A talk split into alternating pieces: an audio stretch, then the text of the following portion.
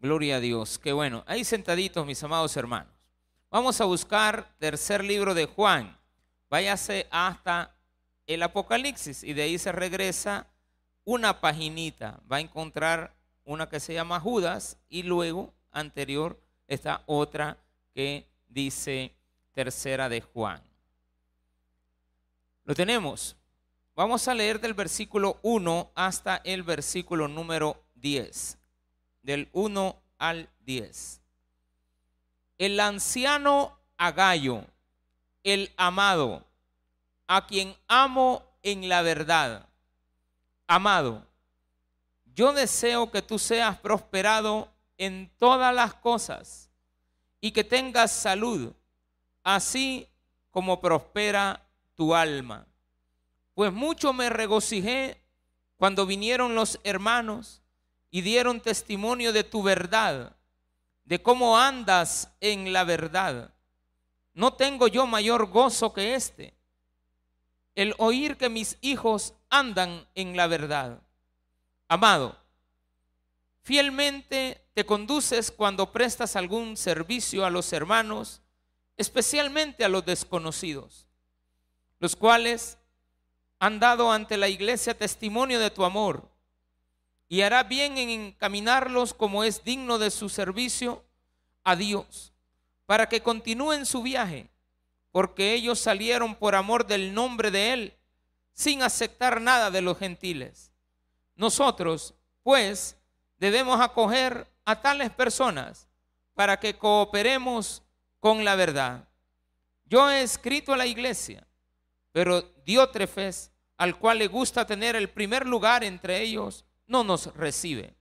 Por esta causa, si yo fuere, recordaré las obras que hace parloteando con palabras malignas contra nosotros y no contento con estas cosas, no recibe a los hermanos y a los que quieren recibirlos se lo prohíbe y los expulsa de la iglesia. Oremos al Señor. Padre, gracias te damos porque nos aceptas tal cual eres, cual somos. Gracias por lo que tú eres. Gracias, Señor, por esta noche, por esta tarde en la cual hemos pedido, Señor, por nuestras necesidades también a ti. En el nombre de Jesús. Amén y amén. Gloria a Dios.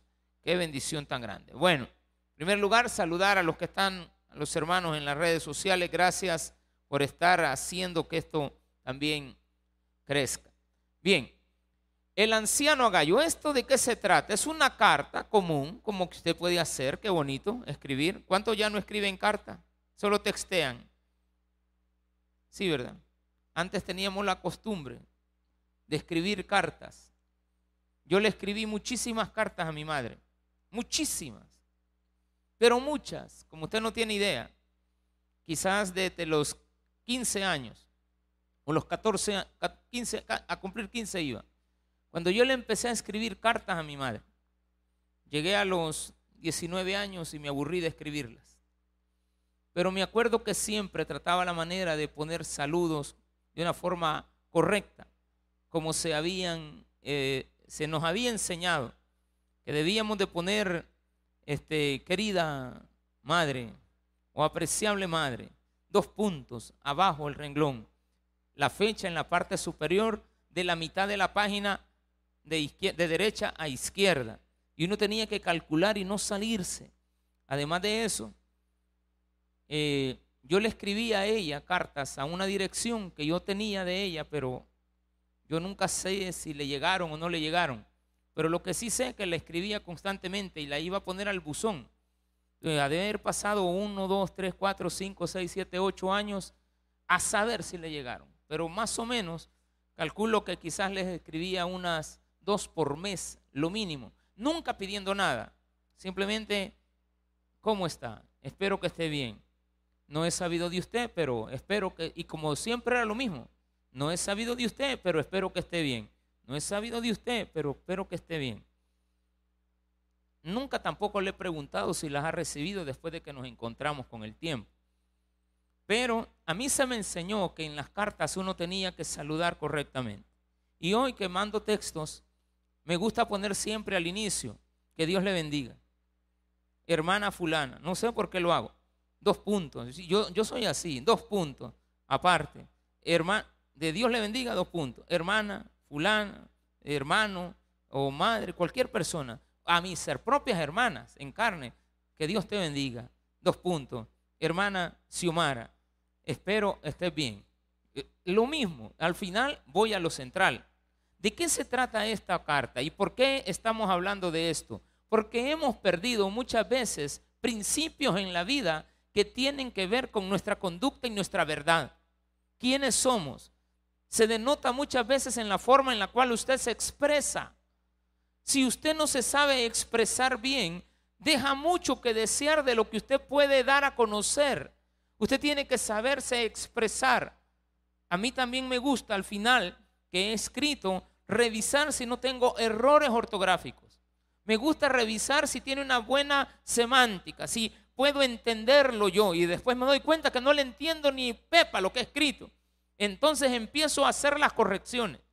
Me tardo para contestar. Y en otras ocasiones, eh, en la presura, voy manejando, a veces eso no se tiene que hacer, pero de repente sé que algún mensajito llegó, en algún momento me detengo y pum, pum, pum, a poner ok, ok, ok, rápido, pero porque ando ocupado. Ya cuando estoy sentadito y usted se fije que yo le escribo bien lentamente, es porque tenía el espacio para poderlo hacer. Y eso es lo mejor. Cuando uno solamente responde rápido, denota que uno no le está dedicando tiempo a la respuesta de la persona. Tiene que quedar claro qué es lo que usted está diciendo. Necesito tortilla, va, tortilla. No le va a llevar tomates, hermano. Necesito tortilla. Usted le lleva tortillas a la persona. Necesito agua. Está bien claro. ¿Qué es lo que tiene que hacer? Necesito que vengas pronto. No se va a tardar en llegar. Y si no, pues responda. No puedo asistir. Estoy en tal lugar. Etcétera, etcétera. Aquí lo que nos está diciendo la palabra de Dios es de que Juan tenía por costumbre saludar a los hermanos. Y el saludo era con mucho respeto y amor. Se le dice a él, al amigo que tiene, a un hijo en la fe, le dice, amado, el anciano Juan, a Gallo, el amado. Hemos entendido en otras ocasiones de que estaba Juan el escritor y también está el anciano llamado Juan, que era el que escribía las cartas de Juan, el que las redactaba existían los dos y está en la historia eh, de que estos dos personajes existían. Pero lo importante es que aquí se refiere a uno que él quiere denotarle un agradecimiento total por la forma en la cual él se conduce en la vida. Qué bonito va a ser para usted cuando alguien le salude y hable de las hazañas que usted ha hecho en el Evangelio, de las cosas que usted ha hecho por los demás en el Evangelio no lo que has logrado crecer. Te felicito porque ahora sos pastor. Bueno, está bien, usted ha crecido en eso. Pero esa no termina de ser en usted una cualidad admirable. Porque muchas veces dejamos mucho que desear en nuestra posición a la cual Dios nos ha llevado, pero no hacemos buen eco de lo que Dios nos ha regalado para poderlo dar a los demás. Entonces dice, amado, yo deseo que tú seas prosperado en todas las cosas. No es que Gallo haya sido una persona que no era próspera, porque hay quienes relatan esto como que Gallo era una persona pobre, que no tenía nada y que él era buen cristiano, pero que necesitaba ser rico también, o necesitaba ser próspero, o necesitaba este, algún dinerito. No, al contrario. Vamos a ver que él está diciendo, quiero que Dios te siga prosperando. Porque tú has hecho una gran obra en tu vida. Ya vamos a ver por qué le está diciendo eso. Yo deseo que tú seas prosperado en todas las cosas y que tengas salud. Deseo que estés bien, porque personas como tú las necesitamos con buena salud. Personas como tú las necesitamos prósperas, así como prospera tu alma. En tu alma, en lo espiritual, no hay nada que negar. Tú eres grande en eso. ¿Y cómo lo sé? Por la forma en cómo te conduces. ¿Cómo lo sé? Por la obra que has desarrollado en la vida. ¿Cómo lo sé? Porque se sabe de ti lo que tú haces. no que te andan en los memes, no que te andan en los noticieros, haciendo cosas que dejan por el suelo el camino del Evangelio. Tenemos, por lo tanto, también personas a las cuales, en lo contrario, en la oposición, en el versículo 9, dice, también hay otro que debería de estar haciendo lo correcto y hasta expulsa a los hermanos de la iglesia. Y este que los expulsa un día le tocó que irse quizá por la puerta de atrás, corriendo por un barranco. Entonces aquí, aquí enseña esto. Amado, yo deseo que tú seas prosperado, pues mucho me regocijé cuando vinieron los hermanos, hermano, y hay gente que habla bien de usted. Qué bonito es que alguien se encuentre con uno y empecemos a hablar de un hermano que tiene buen testimonio. No, hombre. Un día de esto yo recibí un mensajito de un pastor bajándome de aquí, creo que era día miércoles. Cuando vi el celular acá, que ya, ya lo puse, ya le quité la, la, opción esta del internet y estar viendo el sermón en vivo, este, vi que era otro pastor y me extrañó. Yo bueno, quizás me va a saludar, como ha oído que estoy recogiendo cajitas de conflict, dice. Dije yo, me va a mandar cajitas de conflict, dije yo. Amén. Pero no, era para pedirme un favor pero bien expresado. Pastor, necesito que me ayude con este, esta situación que está pasando. Necesitamos su ayuda inmediatamente. La persona es así, asá, asá, asá, se llama tal y tal y tal. Y nosotros sabemos que usted nos puede ayudar en eso. Los hermanos fulanos le mandan saludos, lo mismo. Bien redactado todo. Después mejor me bajé y le de qué se trata, pastor. Le, Estoy preocupado por esto que me está diciendo. No, me dice, es esta situación, pero eh, mañana la arreglamos. Pasado mañana, un, par de días, esto está resuelto. Y a la larga, pues así fue.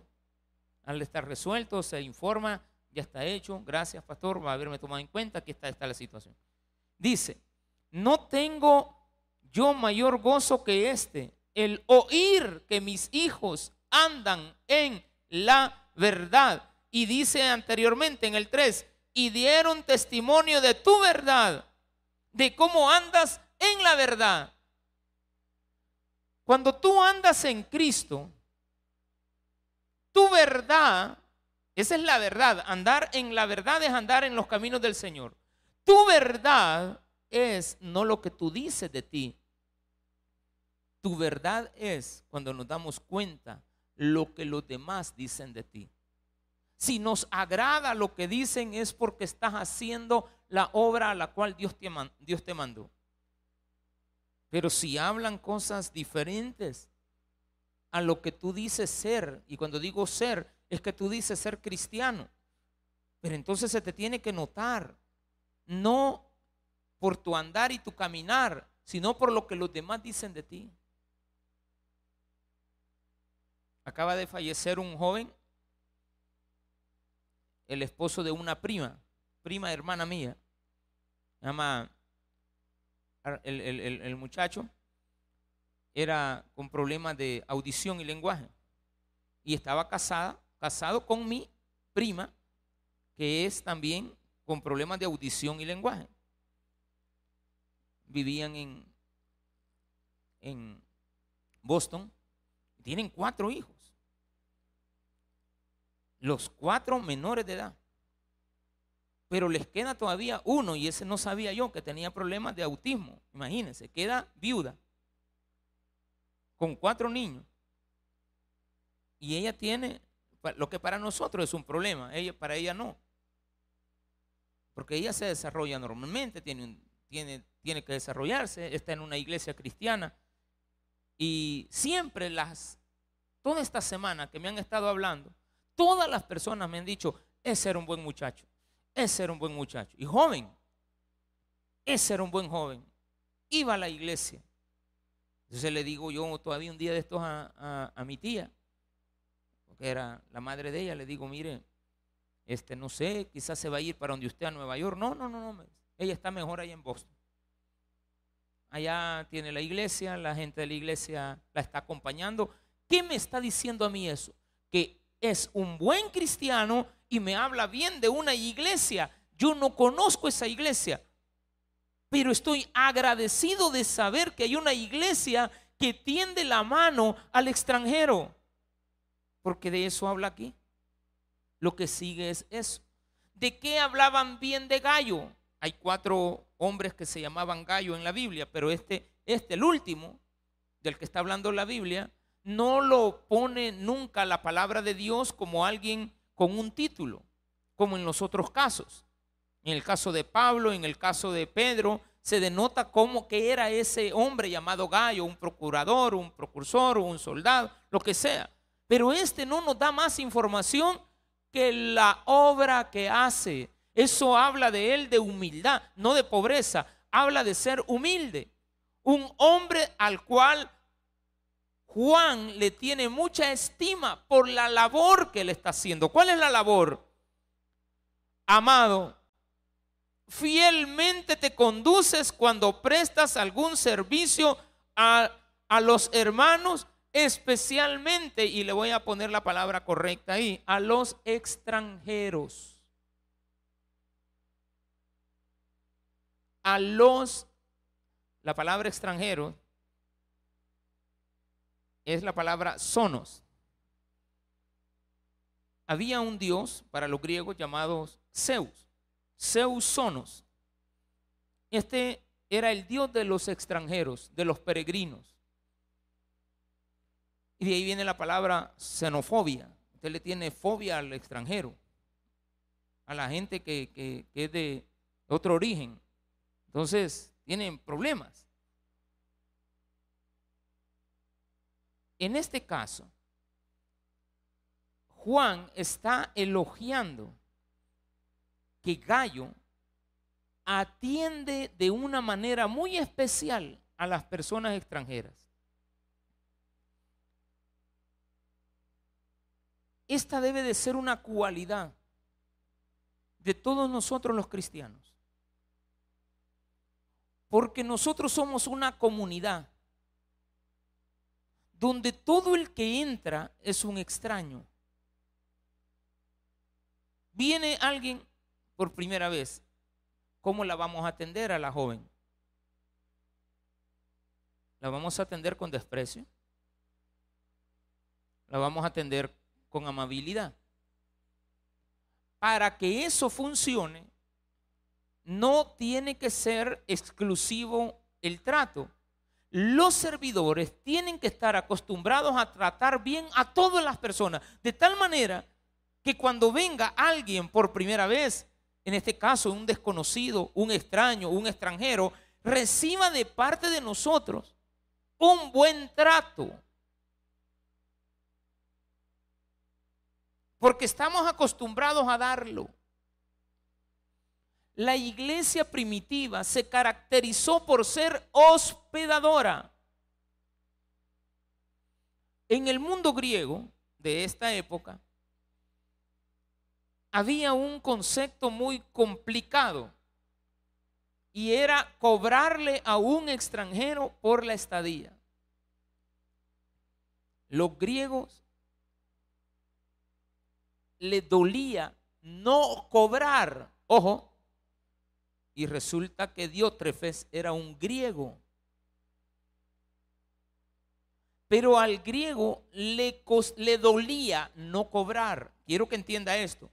Sí lo hacían, pero les molestaba de tal manera que todos los mesones, los hoteles de la época de los griegos, de aquellos hoteles de mala muerte, por decirlo así, eran muy, pero muy descuidados. Ay, si todo modo le vamos ni, nos va a pagar. No le, para qué le vas a echar la luz. Ay, ¿para qué ir a arreglar ahí ese? Ay, que quede todo esos cuartos. Entonces realmente eran posilgas. En el mundo antiguo, en este testamentario, se le enseñaba a la iglesia a tener dentro de sus casas un lugar adecuado, no cualquier lugar, un lugar adecuado para recibir a los peregrinos. a los extranjeros. Claro, si es extranjero va de paso, ¿verdad? ¿De acuerdo? Va de paso. Ya si es una estadía permanente, sigue siendo un extranjero, pero su condición cambia. Donde él ya se puede desarrollar, ya puede tener todas las mismas oportunidades que cualquiera de nosotros tiene. El salvadoreño tiene una cualidad, es bien hospedador. Nos hemos hecho un poquito así desconfiados por el conflicto armado y también por los últimos acontecimientos de los últimos 20 años de la posguerra. Hemos tenido una situación de delincuencia bastante fuerte, hay que decirlo, y todavía la seguimos viviendo. No vamos a decir que vamos a dejar las puertas de nuestras casas abiertas porque por si pasa alguien que necesita pasar a dormir por ahí, mira el hermano, dio la casa ahí, después no la querían desocupar, hermano. O no sé cómo al final era la cuestión, pero algo más o menos así le entendí. En aquella época se acostumbraba a dejar una puerta sin una, un orificio en la casa, sin puerta, para que cualquiera que necesitara dormir ahí, ahí pasara la noche. Una cama, una mesa, un baño, las cosas básicas, una mesita con vaso, todo el tiempo. Se le enseñaba a la gente a hacerlo. Nosotros no podemos hacerlo porque tenemos unas casitas pequeñas, en la mayoría de ustedes viven en unas casas que solamente tienen dos o tres, usted le ha hecho tres cuartos, pero realmente el cuarto que le ha hecho al frente era el garage, ¿de acuerdo? La verja es la que usted hizo cuarto. Y también el patio, ya no tiene patio, entonces saca todos los calzones afuera en la calle, en un tendedero, ¿verdad? No, hombre, usted, y ahí usted mire, ¿y qué le pasa al vecino? Y cuando vienen los vientos, a usted le terminan cayendo ahí. No, hermano. eso no es correcto. Usted tiene que tener un patio, tiene que tener algo ahí para que se sequen las cosas. Pero bien, ¿cómo va usted a tratar como cristiano al extranjero? La Biblia nos habla en el Antiguo Testamento que Dios le da gracias a Egipto por haberle recibido a su hijo. De tal manera que dice la Biblia que cuando venga el tiempo del fin, Egipto e Israel, así como los asirios, serán una sola nación. Algo hizo Egipto que a Dios lo tiene comprometido de por vida. Es lo mismo que está aquí. Juan entendía el mensaje de ser agradecidos. Claro, del extranjero o haber recibido a un extranjero, de haber recibido a un peregrino, de haber recibido a un hermano. Ahora bien, observe esto. Dice, amado, fielmente te conduces cuando prestas algún servicio a los hermanos, especialmente a los desconocidos, los cuales han dado ante la iglesia testimonio de tu amor. No estaba acá yo esperando que usted lo dijera, pero lo dijo. No vamos a hacer nada para que se mencione nuestro nombre. No, eso no. Eso es entonces buscar una fama que no nos merecemos. Es mejor Así como aquí que no se da el apellido de Gallo. Si no dijera Gallo el de, Tebas, Gallo el de Apopa. La Biblia estaría clara, especificándonos que fuéramos a buscar a esa persona. Claro, después se sabe que él escribía a tal persona que estaba de diácono en tal iglesia. Pero bien, sigue.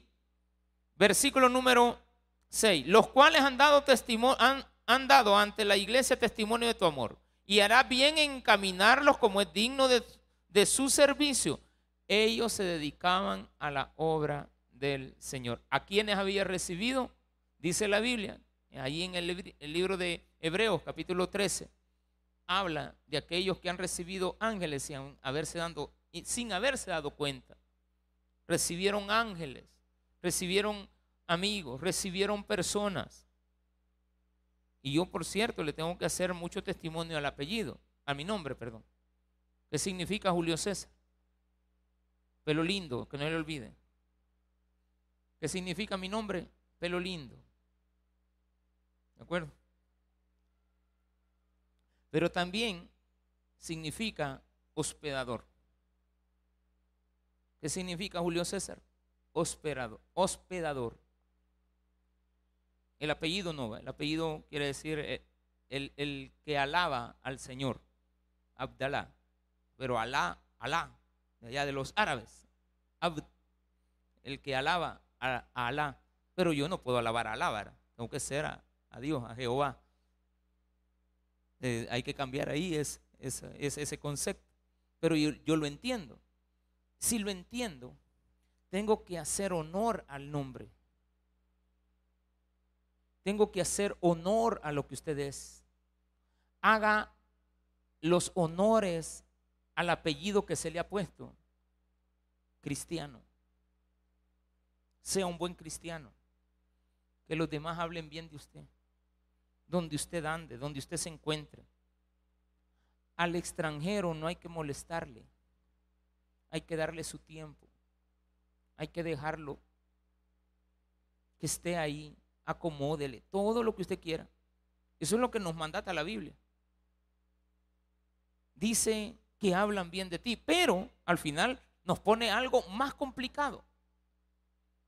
Lo que viene es más complicado de lo que usted espera.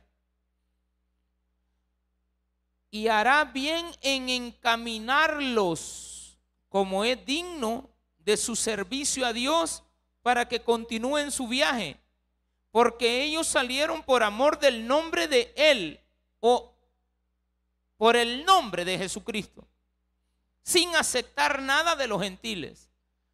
Resulta que en aquella época también existían mucha gente que predicaba en nombre de sus dioses, pero vivían de las dádivas de los gentiles, de limosnas. Y ellos recolectaban limosnas para llevarlas a los templos y ofrecérselas a sus imágenes.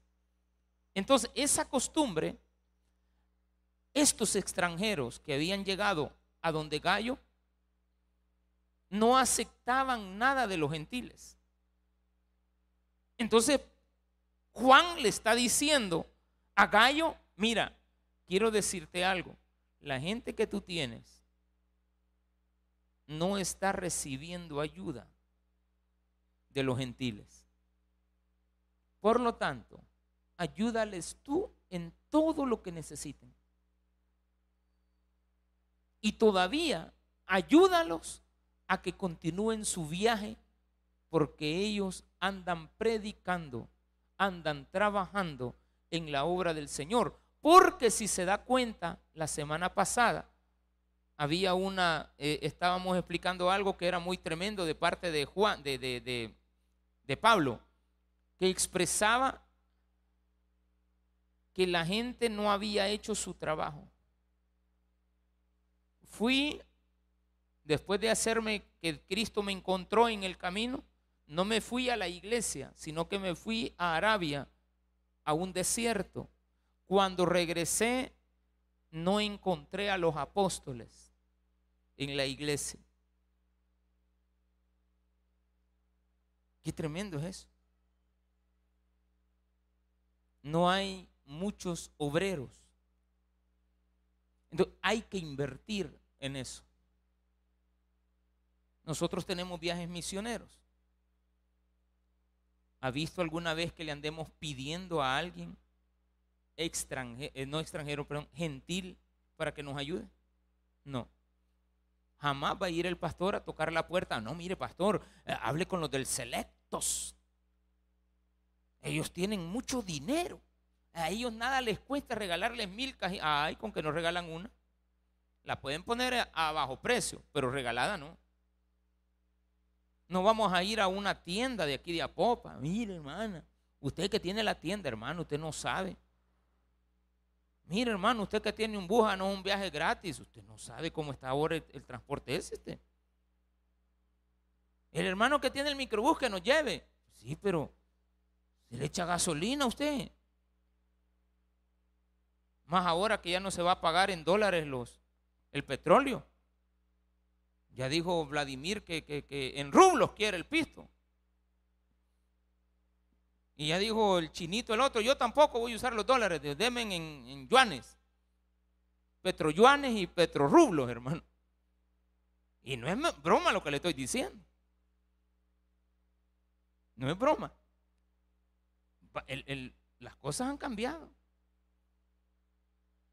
No está fácil. Estamos viviendo una época económica bastante difícil, como no se había visto. Dice la Biblia que habrán guerras y rumores de guerras. ¿Vea que hay guerras ahorita? Sí. ¿Y hay rumores de guerra? Sí. ¿Quiénes son los de los rumores de guerra? Los medios de comunicación que nos dan las dos noticias falsas. A ninguno hay que creerle, ni a uno ni al otro. Cada quien da su propia verdad. Su verdad no es lo que usted dice. Su verdad es lo que vamos a oír de usted. Eso es importante. Saber que vamos a lograr muchas cosas en esta vida basados en la ayuda que ustedes mismos aportan. Entonces aquí dice, porque ellos salieron por amor, nosotros pues debemos acoger a tales personas para que cooperemos con la verdad. No le está diciendo que Gallo es pobre, está diciendo, tú has sido tan bueno porque hay gente que yo he oído predicar esto que dicen de que Gallo era pobre. Y no está diciendo eso. Yo deseo que prosperes, porque tú eres alguien que sin andar lo pensando ayudas. Quiere decir que tú tienes provisiones. Entonces yo le voy a pedir a Dios que te mande más provisiones. Porque tú eres alguien que provee. Sencillo. Terminemos este tema. Yo he escrito a la iglesia, pero dio Trefes, al cual le gusta tener el primer lugar entre ellos, no nos recibe. Le dije a los de la otra iglesia que lo recibiera. Dijeron, ay, no, es que no, ay, que no, ay, Por esta causa, si yo fuere, recordaré las obras que hace parloteando con palabras malignas contra nosotros. Si solo pidiendo pasan, si solo aquí, sino el que no es y que el único, que el otro. Vienen los 15 años. La situación no está tan fácil. Económicamente no está tan fácil. Pero vienen los 15 años de Apopa. Estaba dándole vuelta que vamos a tener un poquito de austeridad en cuanto a todos los predicadores, nos vamos a quedar solo con el pastor Junior. Pero ustedes saben que siempre traemos al hermano Roberto. Y nada más y nada menos. Yo le escribí un día de esto porque él me dice, mire, vamos para tal lugar. Y ya me expone ahí y nos pusimos a hablar la semana pasada, pero ahora fue telefónicamente. Me dice, pastor, me dice, voy a poder estar. Organiza lo que quiera vamos a tenerlo, Dios lo manda. Claro, no vamos a ser solo agarrados como cualquiera. Siempre hay que darle una ofrenda. No hay, digo yo ahorita, pero siempre ha habido, fíjese. En el momento que necesita, ahí está. Dios siempre provee. Y estado también, algo que me vino ayer a la mente, que lo vamos a tener que cumplir. La persona no sabe, pero yo ya lo tengo hasta la cantidad de ofrenda que se le tiene que dar al, otro siervo. Yo lo, lo comenté con mi esposa, le dije, mira, vamos, voy a hacer esto. Pero en mi mente ya va trabajando aquí, pidiéndole al Señor, Señor, tú eres proveedor, sin necesidad de estar pidiendo. Porque tú sabes de lo que nosotros necesitamos. Antes de que te lo pidamos, tú nos mandas la comida. Tú nos mandas ya el frijol que vamos a comer el otro año. Ya está provisto, hermano. Ya el maíz ya está sembrado de las tortillas que te vas a comer, de las que te comiste o te vas a comer mañana. El maíz no es de ayer, es de la cosecha pasada. Dios es bueno. Entonces aquí dice, pero hay personas que uno esperaba de ellos. Se les pidió, pero no lo hicieron. Son personas malas. Sí, están en una iglesia, dice. No recibe a los hermanos y a los que quieren recibirlos, se los prohíbe. Pastor, fíjate que yo voy a recibir a tal persona en mi casa, fuera de la iglesia. No tienes por qué haberle ayudado. Con mucho dolor, y con esto voy a terminar. Con mucho dolor, una vez me di cuenta de un hermano que me recibió en su casa. Yo le siento mucha confianza con esa familia. Muchísima. Me siento muy bien con ellos. Pero me dice, este, mire, ya le dijo a la hermana, no me. Todavía no me dice. Porque si le digo, hmm, debe enojar. Y después me di cuenta que sí se enojó. Se molestó con los hermanos. Es que míreme, la vez pasada, ¿se acuerda que habían unos hermanos que no hallaban dónde quedarse y nosotros nos pusimos a las órdenes? Porque venían de camino y estaban a dos horas de llegar y no había un hospedaje. Nosotros les dimos que pasen por la casa y que se duerman en la, allí, ahí les vamos a ubicar. Míreme, me llamó y me dijo que hay que vieran ellos cómo salían. Que desde que salieron tenían que saber. Hijo de... Ya no más. Ya, uno llega contentadita. No puede hablar. No, no voy a mencionar los nombres, pero en mi mente sí está el problema. Yo quiero que tú entiendas que cómo comienza este sermón. Comienza con una carta escrita, pero en medio de la carta, la parte central de la carta es agradecerte por la persona que eres. Eso te lo dice Dios. Dios comienza diciéndote, querido hijo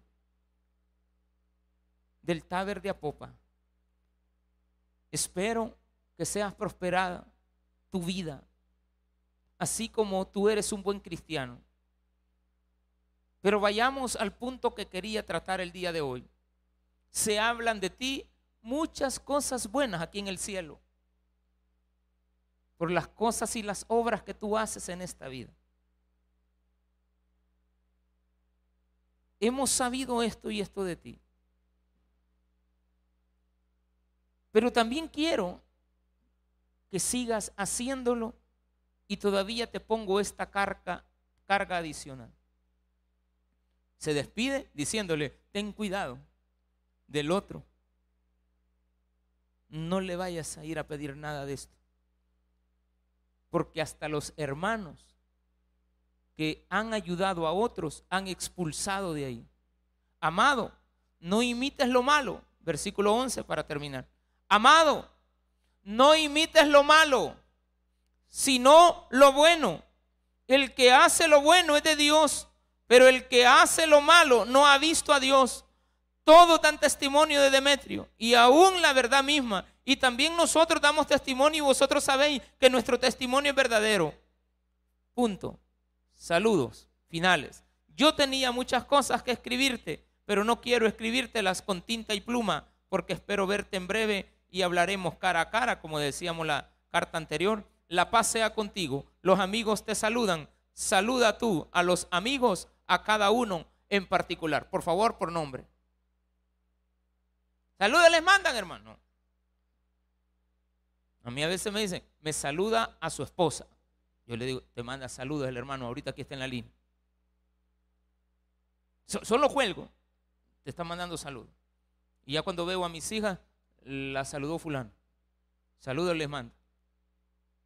Gloria a Dios. ¿Qué le cuesta decirle que hay una persona que se acordó de usted? Hay tantos detalles en la vida que hemos olvidado porque nos han quitado materias importantes en nuestra currícula de estudio. Esa es una mala, mala actitud de las autoridades que nos han estado educando últimamente. Pero si ellos no lo hacen, hagámoslo nosotros en casa. Nosotros eduquemos a nuestros hijos en casa porque tampoco es responsabilidad de ellos, es nuestra responsabilidad hacerlo y hacerlo de la manera correcta para que cuando ellos crezcan sean buenos ciudadanos. Démele un fuerte aplauso a nuestro Señor.